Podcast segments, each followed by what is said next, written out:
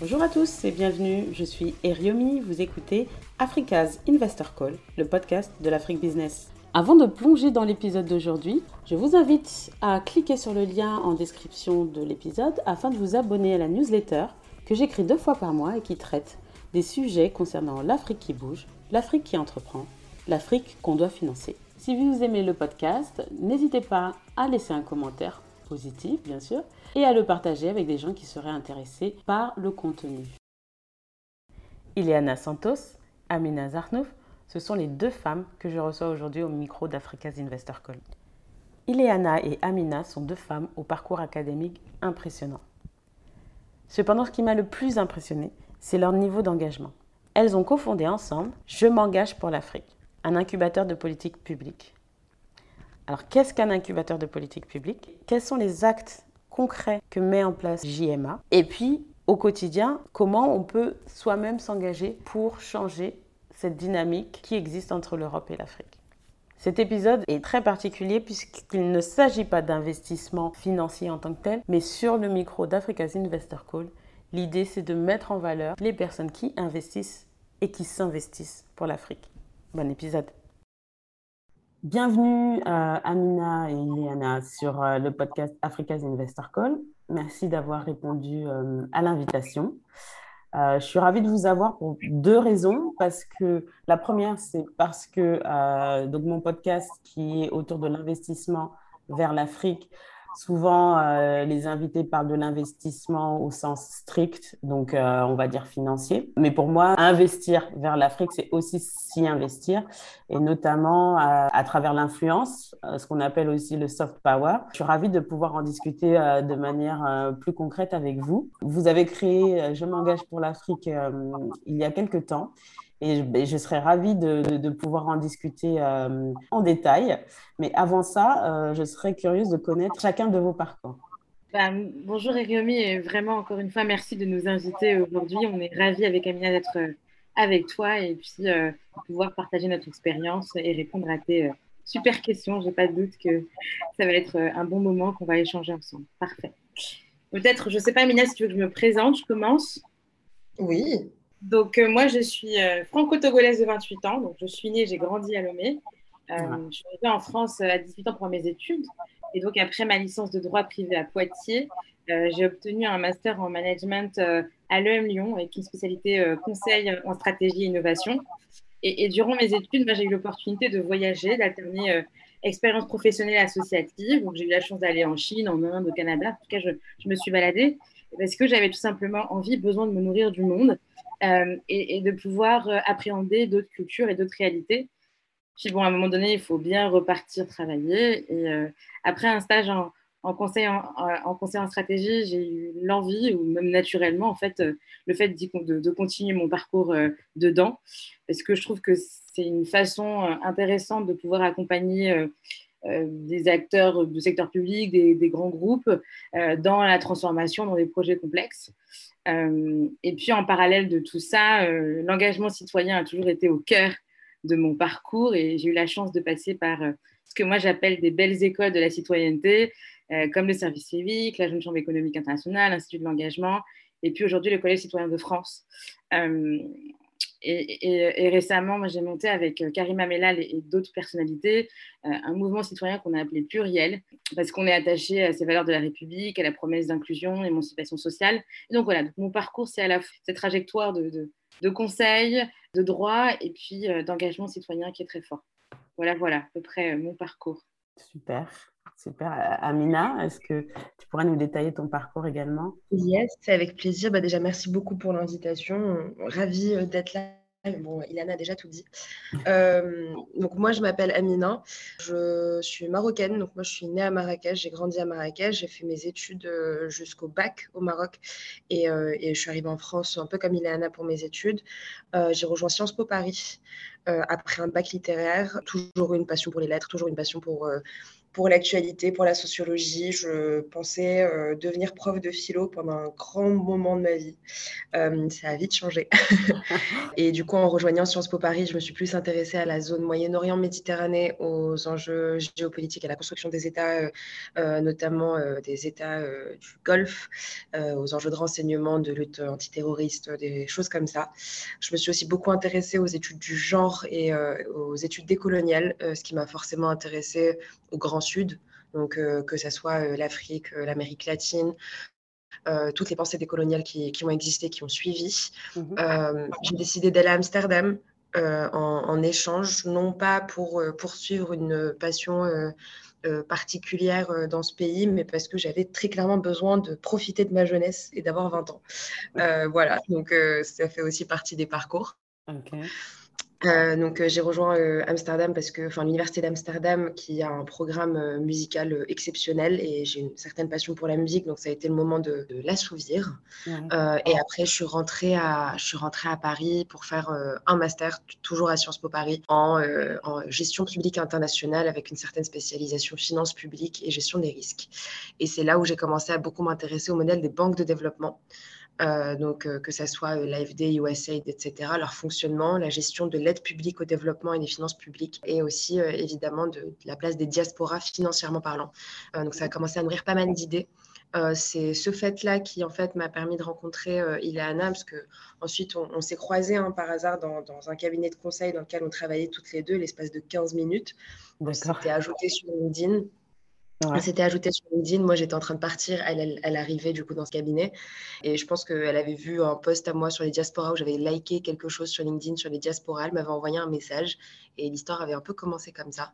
Euh, donc moi, j'ai été diplômée en 2019. J'ai rejoint ce fameux cabinet de conseil où je suis restée euh, assez longtemps pour plus jamais avoir envie de faire ça. Ok. Euh, ouais, clairement. Enfin, vraiment merci, non merci. Euh, et ensuite, du coup, j'ai fait du conseil, mais pour euh, du coup des agences de développement public en Méditerranée. J'ai notamment travaillé en Grèce, à Athènes, où euh, en fait j'ai j'ai participé au montage d'une banque de développement commercial avec le ministère de l'économie grec. C'est devenu une certaine passion, donc j'ai rejoint aussi BPI France, où je travaille aujourd'hui et où je fais en fait du financement d'innovation avec des produits construits qu'on appelle la blended finance, donc du mix de subventions et, et d'avances remboursables euh, et, euh, et j'essaie d'accompagner les entreprises, euh, là en l'occurrence françaises innovantes, à se trouver une place à l'international pour des partenariats techniques. Donc ça, c'est ce que, c'est ce que je fais aujourd'hui en parallèle de, Je m'engage pour l'Afrique. Super. Donc, bah, de très beaux parcours, donc bravo à vous. Du coup, vous vous êtes rencontrés, vous avez décidé de monter Je m'engage pour l'Afrique.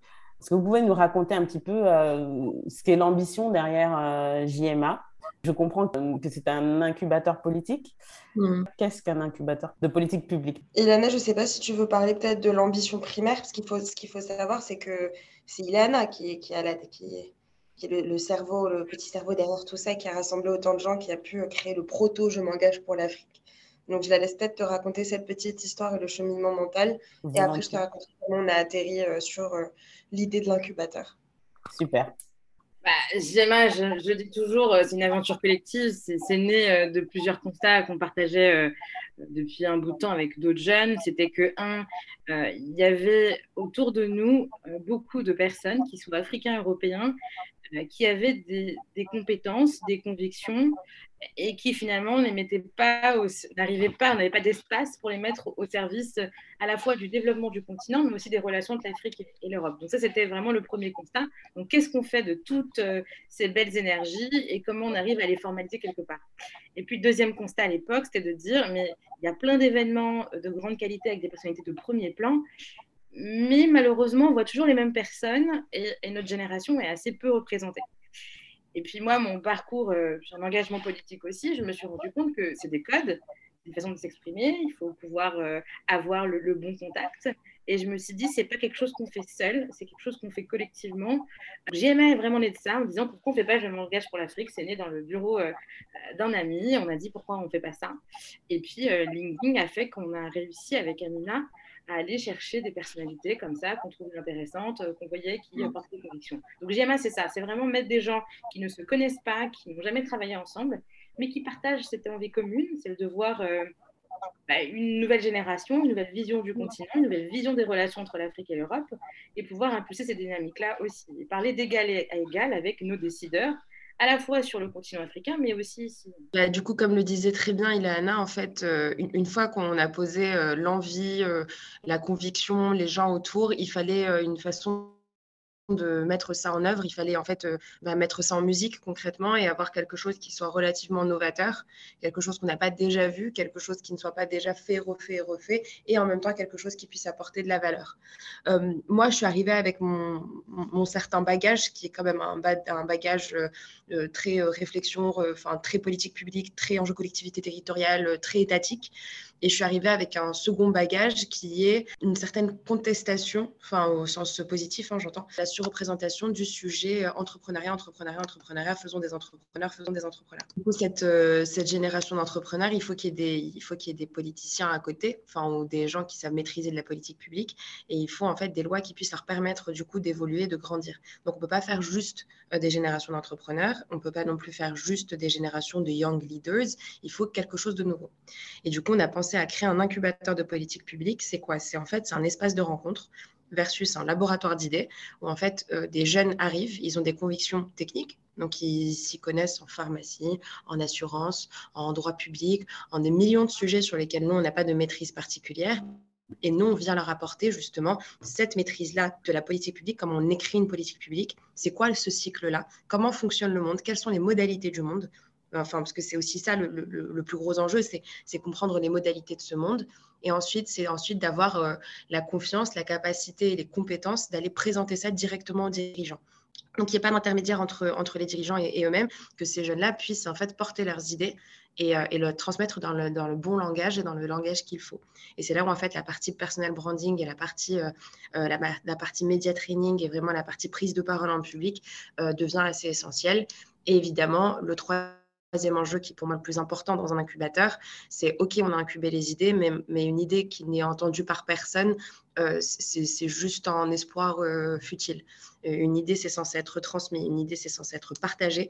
Et, en fait, il faut faire de la politique publique l'affaire de tous. Et, en ce sens-là, on a, créé en fait des modules de formation et d'accompagnement qui sont à destination du grand public, hein, que ce soit des jeunes engagés dans une association, que ce soit des agents de collectivité territoriale. En fait, peu importe qui sait, euh, on a des modules qui, sont en mesure de, vous donner les, ces clés toutes simples du monde pour être vraiment un citoyen actif et, euh, se sentir en, pleine possession de ses droits de citoyen. Je trouve que l'idée est euh, hyper innovante. Alors moi, je ne m'y connais pas forcément bien en, termes de, politique publique et de comment en fait on arrive à, à influencer ou en tout cas construire une politique public. Est-ce que c'est quelque chose qui existe euh, de par ailleurs ou c'est vraiment totalement innovant? Il y a, en fait, il y a deux occurrences de, véritables incubateurs de politique publique, comme ils sont nommés. Il y en a un au MIT, un à Sciences Po Paris. Euh, celui de Sciences Po Paris se focalise sur la digitalisation en fait, des politiques publiques et la dématérialisation certaines choses pour les collectivités territoriales. Donc, c'est vraiment une cible très particulière. Et le lab euh, du MIT se focalise sur les politiques publiques multilatérales et vraiment grands, euh, grands enjeux socio-économiques, etc. Donc, en fait, le modèle en lui-même n'existe pas. Et du coup, il y a pas mal de gens qui, qui voient, en fait, JMA et on trouve, ça nous fait tout le temps sourire comme un espèce de petit ovni, euh, un petit alien en fait de cet écosystème parce qu'on est un think tank mais pas vraiment, on est un, un, groupe de formation mais pas vraiment, on est un un lobby, même si je sais qu'en français le terme est complexe, mais pas vraiment. Enfin, on est une association de jeunes, mais pas que. Et du coup, en fait, on, a essayé de créer quelque chose qui est à notre image, parce qu'on ne veut pas sursimplifier à chaque fois l'engagement citoyen. C'est pas si simple, et on a le droit d'être des êtres complexes dans un monde complexe. La question que j'ai euh, euh, en entendant vos discours, c'est et l'engagement citoyen effectivement est important.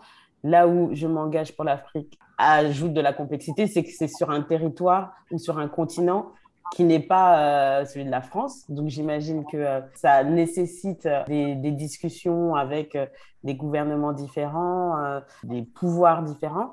Est-ce que vous pouvez nous raconter un petit peu comment JMA, Je m'engage pour l'Afrique, a été a été reçu par les différents acteurs politiques que vous avez rencontrés? Bah, En fait, JMA, nous, on, travaille par, par séquence, c'est-à-dire qu'on va choisir de travailler sur une thématique et qu'on va aller, qu'on aller jusqu'au bout. C'est-à-dire qu'on va commencer par de la formation, c'est quoi une politique publique, avoir des notions de média training, etc. Ensuite, il va y avoir ce fameux cycle de rédaction. Et puis après, on va porter les recommandations auprès de décideurs. Et je vais prendre un exemple concret. Euh, notre premier ouvrage s'est appelé Contresens. Contresens, euh, c'était à, l'aune de, la conférence de, financement des économies de 2021, lancée par le président Emmanuel Macron à Paris. Et nous, on a dit deux choses. Euh, cette conférence-là, il y a un double contresens. Il y a un double contresens parce que les jeunes, donc la société civile, ne sont pas invités au débat public. Et quand je dis jeunes, c'est vraiment des jeunes qui ont des compétences, euh, des gens comme euh, toi, Réumi, comme euh, Léa Keita, que tu connais bien, comme Amina, qui avaient des compétences spécifiques sur comment financer les économies. C'est vraiment ça dont je parle. Et donc, on n'a pas, été invité à, discuter, à ramener un peu nos expériences auprès des dirigeants. Et puis, deuxième contresens, c'est qu'il y a d'autres leviers que la dette. Euh, et je vous apprends rien, enfin je t'apprends rien, euh, le financement des PME, euh, l'utilisation des transferts de fonds, etc. Et donc c'était ce double contresens qu'on a voulu souligner. Et, nous, personne ne nous connaissait, personne ne connaissait Je m'engage pour l'Afrique, ni Amina ni moi. Donc on a utilisé à la fois les réseaux sociaux et les médias. Donc ça a commencé par une tribune dans Jeune Afrique avec le collectif qui a porté cet ouvrage-là. Euh, on n'a pas été invité, euh, je, te promets et je vous promets à tous les auditeurs qu'on a, essayé d'y être, on n'a pas pu y être et on s'est dit c'est pas grave.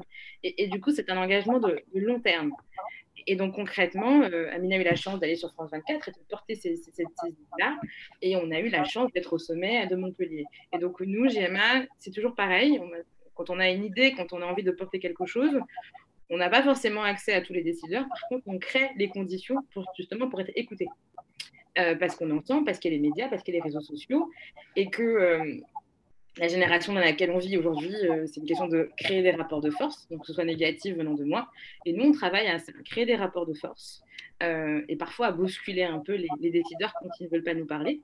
Et puis quand ils voient que ce qu'on fait, c'est plutôt sérieux, qu'il y a du fond, que qu'il y a de l'énergie positive aussi, en général, on est bien reçu. Alors évidemment, ça n'aboutit pas tout le temps à des super projets qu'on veut, et, c'est un engagement de long terme euh, de suivi de ces recommandations de politique publique et, comment justement on arrive à rendre compte, parce qu'une chose est de proposer, mais une autre chose est de faire et après de, dire pourquoi on n'a pas fait, de dire ce qui a marché, ce qui n'a pas marché. Et donc c'est ça cette vision de JMA, euh, à chaque fois par thématique, aller chercher le bon interlocuteur et, et créer le bon rapport de force qui va bien.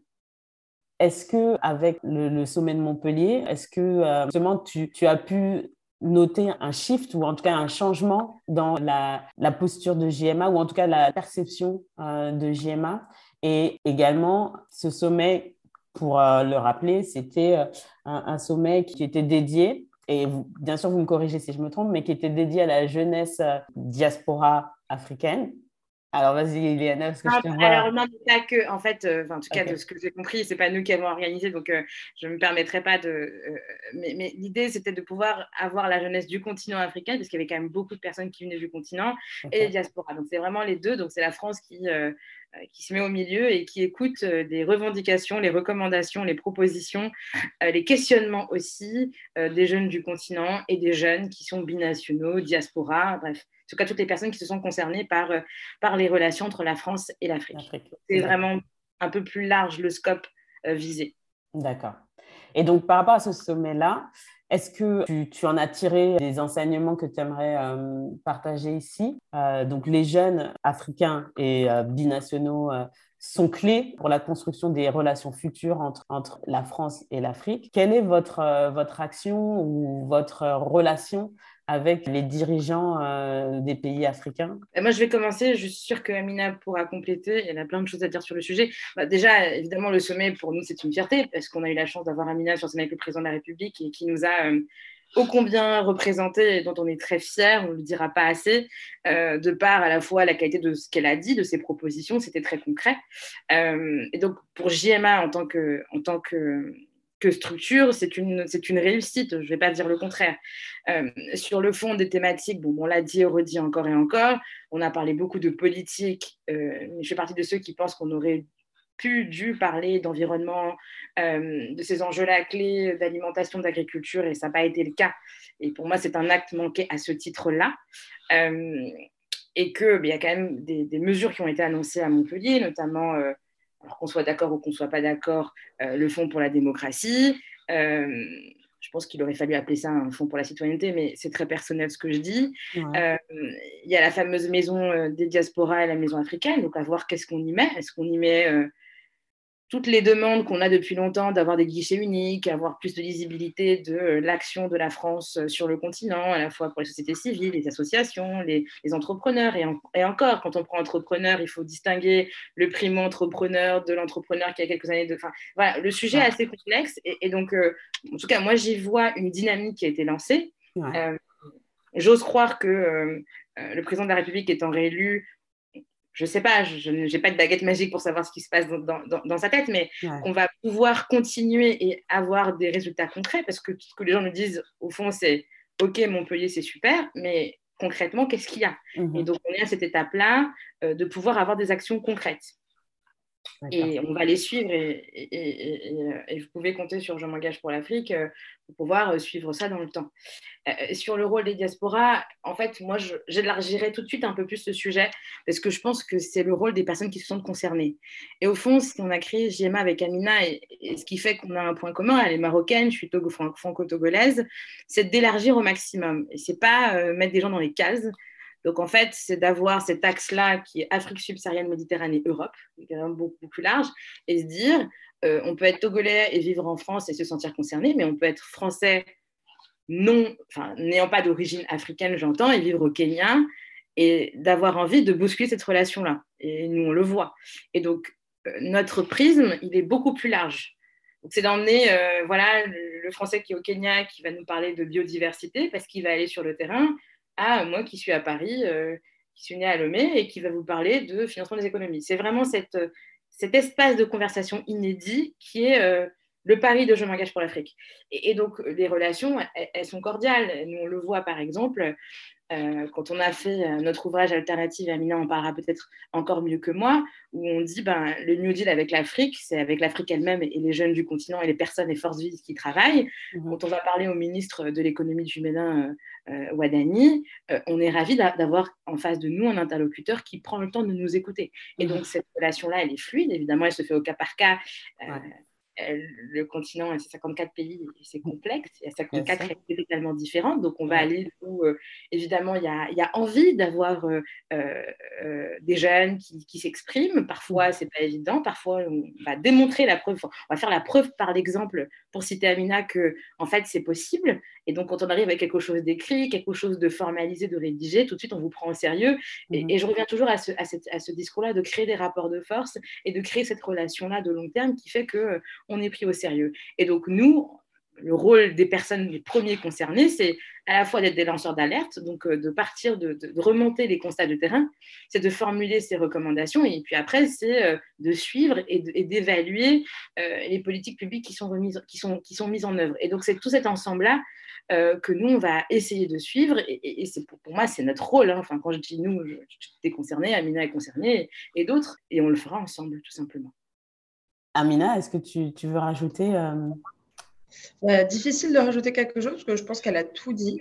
Euh, je pense que l'un des plus gros gains qu'on a pu recevoir en fait de ce sommet-là, c'est que c'est un gain euh, collatéral en, réalité. C'est le fait que pour la première fois, je pense que des dizaines et des dizaines d'acteurs associatifs et d'acteurs de la société civile se sont retrouvés au même endroit et ont pu aussi en fait jauger le nombre de personnes que ça pouvait être, qui ils étaient, faire des premières rencontres, se rencontrer les uns les autres. Ce n'était pas euh, l'objectif formel hein, de ce sommet, qu'on soit clair. Euh, mhm. c'est un dommage collatéral, mais c'est un, un, un bienfait collatéral.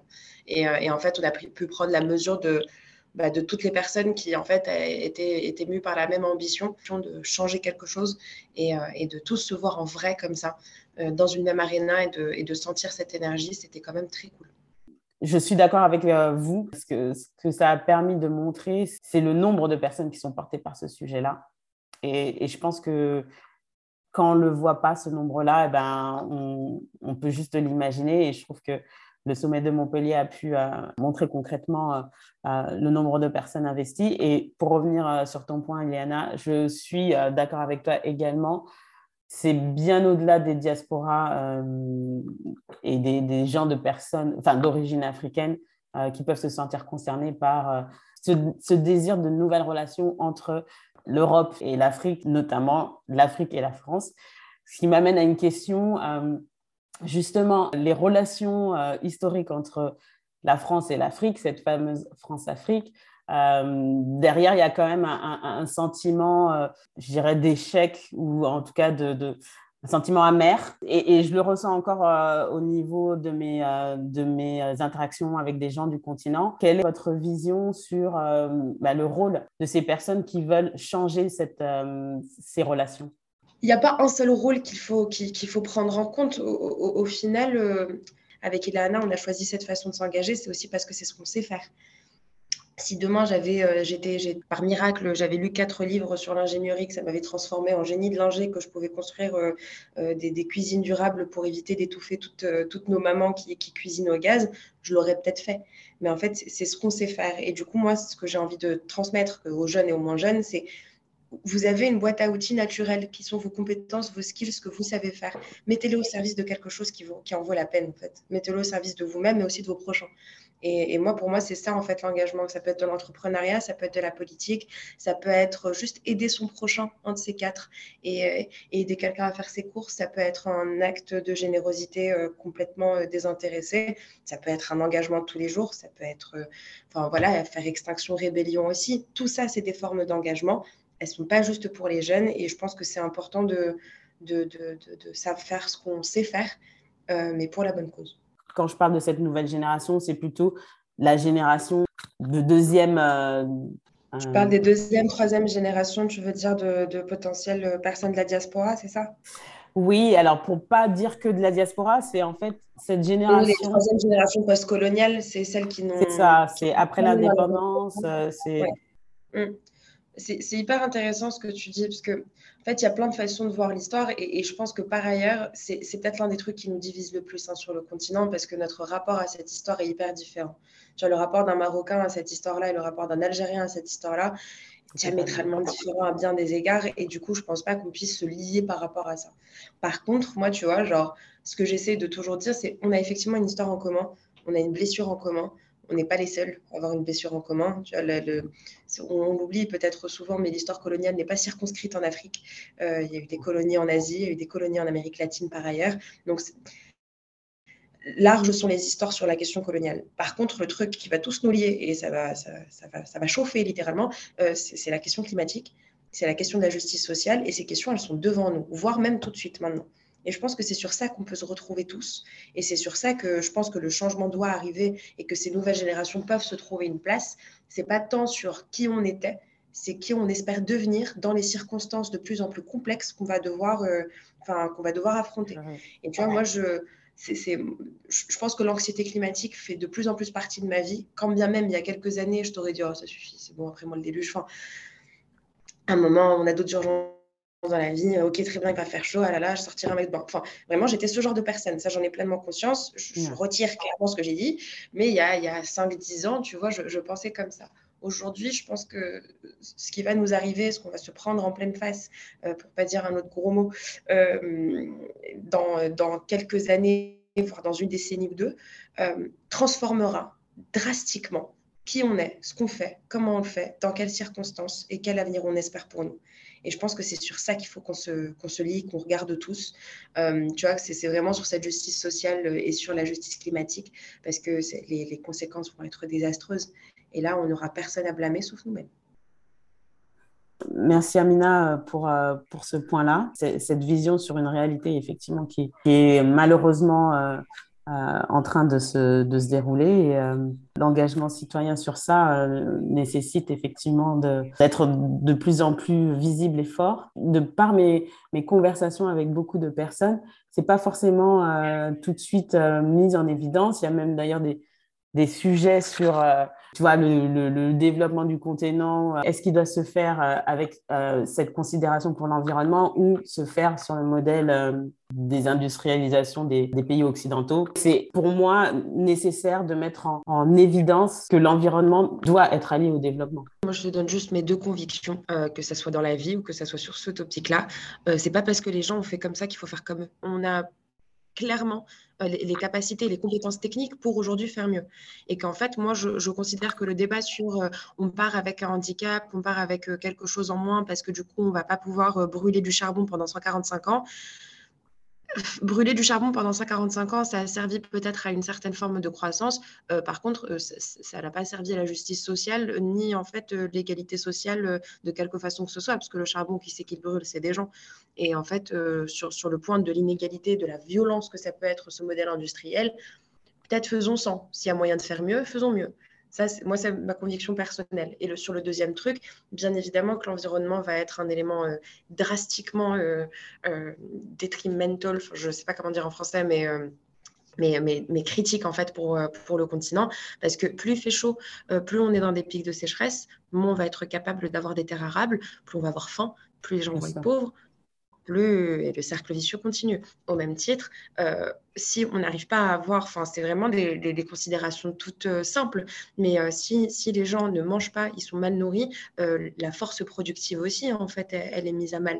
Enfin, pour parler vraiment très, très capitaliste, hein, si tu veux. Je pense que l'Afrique subsaharienne, l'Asie du Sud-Est vont être les deux zones qui vont vraiment manger très très très très très très cher euh, sur les prochaines années à cause du réchauffement climatique parce que c'est déjà des, zones avec euh, des, pics de chaleur, c'est des zones enclavées. Quand je parle du continent, c'est des zones qui n'ont pas ou peu d'accès à l'eau. Et en Asie du Sud-Est, c'est des zones sismiques qui sont quand même extrêmement complexes et c'est des zones où on a quand même déjà des typhons, on a déjà des tsunamis, des typhons, des catastrophes naturelles immenses qui mettent en péril en fait le bien-être et la vie des gens. Si on en revient euh, un petit peu aux relations euh, des pays africains, quand on regarde un petit peu les relations qui se développent, euh, on parle beaucoup des relations entre l'Afrique et la Chine, l'Afrique et la Russie, l'Afrique et, les pays sud-sud, on va dire. De plus en plus aussi des nouveaux, des New Deal, on va dire, avec des pays européens aussi, parce que je pense qu'ils ont compris qu'il fallait absolument comment dire, solidifier les relations avec le continent. Je vois de plus en plus que l'Allemagne, par exemple, euh, se rapproche du continent. L'Estonie également. Quelle est votre vision par rapport au rôle de, de, bah, la France? Mmh. Euh, oh, s'agissant de l'Allemagne spécifiquement, ça fait déjà un moment en fait que, l'Allemagne a une banque de développement qui agit assez activement euh, sur le continent. Euh, en réalité, c'est l'un des deux plus gros bailleurs en fait du, G5 Sahel. donc, en fait, les deux plus gros bailleurs du G5 Sahel, c'est les États-Unis et l'Allemagne. la France n'arrive que troisième. Et en termes statistiques, en termes de chiffres, la France n'octroie que 6% de son, n'est que 6% en fait de l'intégralité de l'aide au développement. Donc je, pense que c'est aussi une vue de l'esprit de penser que la France a une place aussi prépondérante sur la question des développement, parce qu'on a les, géants américains et allemands qui sont là assez souvent. Euh, par ailleurs, moi, je pense que tout est la bienvenue. Euh, et, euh, et toute action internationale bien menée, bien évaluée, bien conclue, co-construite avec euh, les, parties prenantes locales, co-construite avec les citoyens sur place, euh, non parachutée justement pour des ambitions politiques de quelles qu'elles soient, euh, ou enfin, qui ne cachent pas justement une ambition politique particulière, sont absolument les bienvenus. Moi, c'est comme dans JMA, plus on est fou, plus on travaille. Plus on donc, tant mieux, et qu'il y ait une forme d'émulation et de, de, compétitivité autour des banques de développement en elles-mêmes sur le territoire. Moi, personnellement, tant mieux. Après, j'ai un instinct compétitif naturel. Mais tant mieux. je pense que c'est bien. Après, euh, ça ne remet pas en question, évidemment, la, place prépondérante de la France sur la, partie culturelle, en réalité. Et en fait, sur la place que la France elle-même octroie à son action internationale.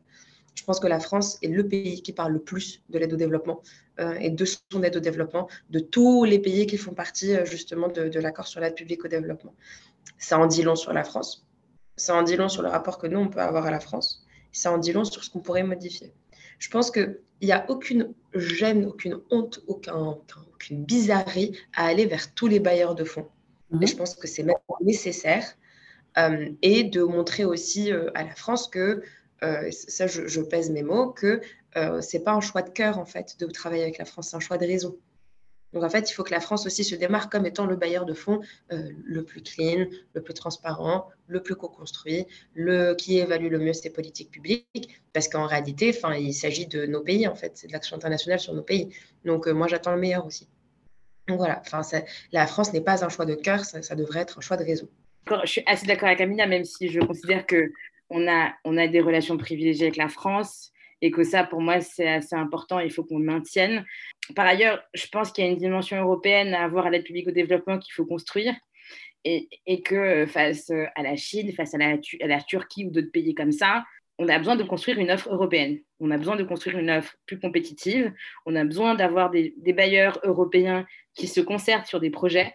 Euh, on a besoin d'améliorer euh, en termes de délai administratif et d'efficacité euh, nos, offres et, ce qu'on propose. Et, moi, je crois en ça. Et j'attendais aussi de la présidence française de la France, que la France a présidé, de pouvoir accélérer un peu cette, cette, façon de travailler ensemble, cette co-construction avec les bailleurs. Je ne suis pas sûre qu'on y soit, même s'il y a quand même euh, des avancées un peu majeures. Et je pense que c'est pour ça, enfin, en tout cas pour moi, c'est le prochain défi euh, euh, au niveau de l'action internationale de l'Union européenne. Tout ça pour dire que je suis assez d'accord avec Amina, mais moi je pense qu'il y a quand même encore cette relation de cœur. mais bon, c'est très personnel et à, chacun de, s'y retrouver sur le sujet. D'accord.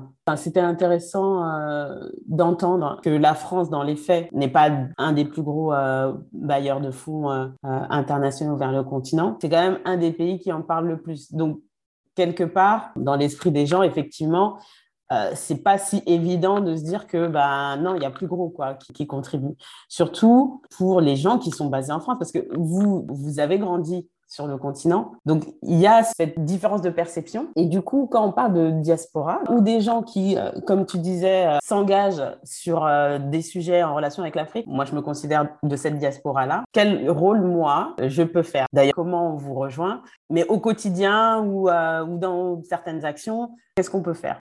Pour moi, le premier sujet, c'est un peu choisir sa zone, là où on veut aller jouer. Choisir, est-ce qu'on veut aller plutôt sur de l'associatif et, est-ce qu'on va aller plutôt vers de l'entrepreneuriat euh, Est-ce qu'on veut aller vers de la solidarité internationale slash humanitaire? Donc, il faut vraiment un peu choisir ça, choisir un peu les thématiques sur lesquelles on veut s'engager, parce qu'aujourd'hui, euh, Amina a parlé longuement du climat et ces thématiques-là, mais il y a la culture, euh, il y a l'entrepreneuriat. Donc, pour moi, il faut faire cette espèce de matrix.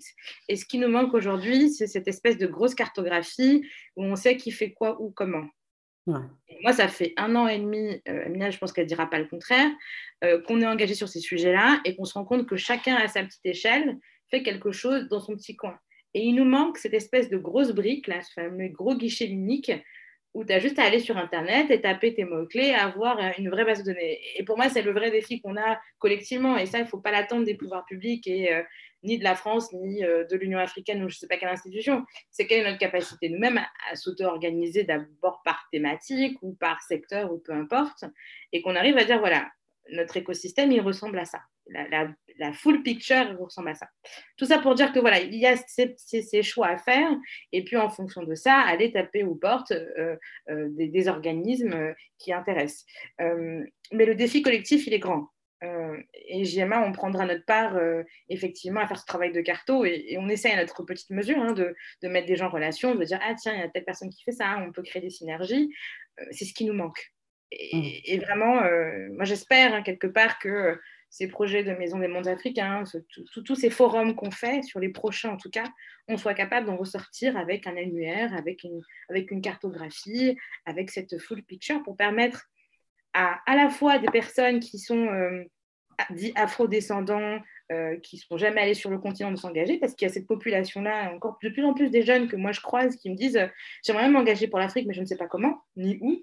Mhm. Et qui ne sont pas que des Parisiens, c'est-à-dire qu'on parle de dans les territoires de France, où là, je pense que les collectivités territoriales ont un rôle quand même assez clé à jouer, qui ne jouent pas assez parce que tout le monde n'est pas branche internationale, donc il faut avoir le bon élu ou le bon interlocuteur. Donc je pense qu'il y a un enjeu comme ça à travailler. Après, la mairie de Paris, la mairie de, de, Marseille, je pense qu'ils ont compris ça. Donc, ils commencent à avoir ces, ces, délégations internationales. Et donc, comment on, fait, comment on ouvre ces, ces, partenariats aux, citoyens? Ça, c'est pour moi, euh, je pense, le, premier truc euh, très important à faire pour le coup.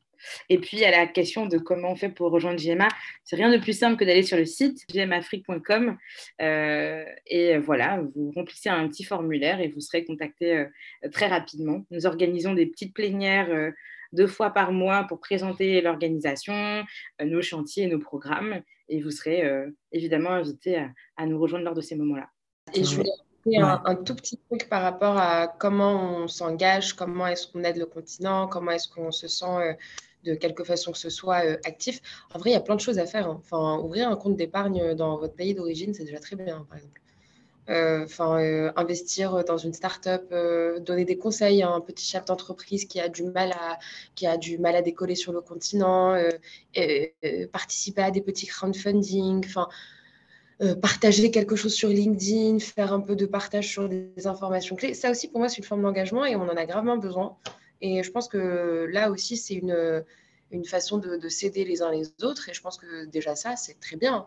Et après, évidemment, si vous voulez aller plus loin et que vous voulez rencontrer des gens formidables et faire plein de choses super, jmafrique.com. Super. Euh, merci euh, Amina, merci Léana. Euh, moi, je, enfin, encore une fois, moi, je suis fan de, de, de l'action. Ma dernière question, quelle personne euh, vous considérez euh, pertinente pour un prochain épisode de, mon podcast? En, réalité, il y a plein de personnalités euh, qui sont intéressantes et, je vais en citer quelques-unes pour le coup et, je t'enverrai les contacts avec grand plaisir. moi, je pense à quelqu'un qui s'appelle Melissa Etoke, qui est une consultante qui est passée par Bering Point pendant, pendant, très longtemps et qui a accompagné des PME, des grands groupes sur le continent. elle a cette vision à la fois de quelqu'un qui est rentré, mais quelqu'un qui a travaillé à Paris sur les relations entre l'Afrique l'Europe. Euh, elle est French Africa Foundation Leader, donc euh, franchement, euh, très beau profil, à mon avis, qui est très intéressant. Jean-Patrick Ketcha, qui pareil, il a vécu pas mal de temps en France et a fait le choix de rentrer au Cameroun pour accompagner des entrepreneurs. Donc lui, il touche au quotidien cette réalité-là de trouver des financements, d'accompagner des porteurs de projets, euh, de monter en compétences aussi, et, à la fois de créer des ponts. Ce n'est pas évident tous les jours, et je pense qu'il a des choses euh, très intéressantes à, raconter, mais il y en a d'autres. Hein. Il y aurait euh, Mathieu Bouda qui est en France et qui a qui a lancé un cabinet de conseil et qui veut aider les PME et qui a commencé à faire des forums sur le continent, pareil, il, il voit à la fois le, dynamisme euh, de, de, cette TPE PME, la difficulté de trouver du financement, la difficulté de trouver des relais parfois en France. Et donc voilà, toutes ces personnalités-là, euh, je pense, auront plein de choses à raconter à, tes auditeurs et, partager leur expérience terrain euh, sur le continent. Mais je t'enverrai tous ces contacts-là avec grand plaisir. Ben super, écoute, moi je suis preneuse et merci en tout cas euh, pour votre participation à ce podcast. Longue vie euh, à Je m'engage pour l'Afrique. Merci beaucoup, Amy, pour l'opportunité que tu nous as donnée de, pouvoir euh, partager notre expérience avec Amina. C'est toujours un plaisir de le faire en plus à trois, parce que ça permet d'avoir ce regard croisé, de montrer à la fois qu'on est très complémentaires et on a des visions aussi différentes. C'est ce qui fait Je m'engage pour l'Afrique. On ne pense pas tous la même chose, et bien au ah. C'est ce qui fait que l'aventure est encore plus intéressante. Donc merci à toi pour euh, cette opportunité. Merci à vous deux. Et voilà, c'était tout pour l'épisode d'aujourd'hui de Africa's Investor Call. J'espère que vous avez apprécié les échanges que j'ai eus avec mon invité. Si c'est le cas, n'hésitez pas à laisser un commentaire sur votre plateforme d'écoute de podcast préférée et n'hésitez pas non plus à partager autour de vous avec des gens qui seraient intéressés d'en savoir plus sur l'investissement vers l'Afrique.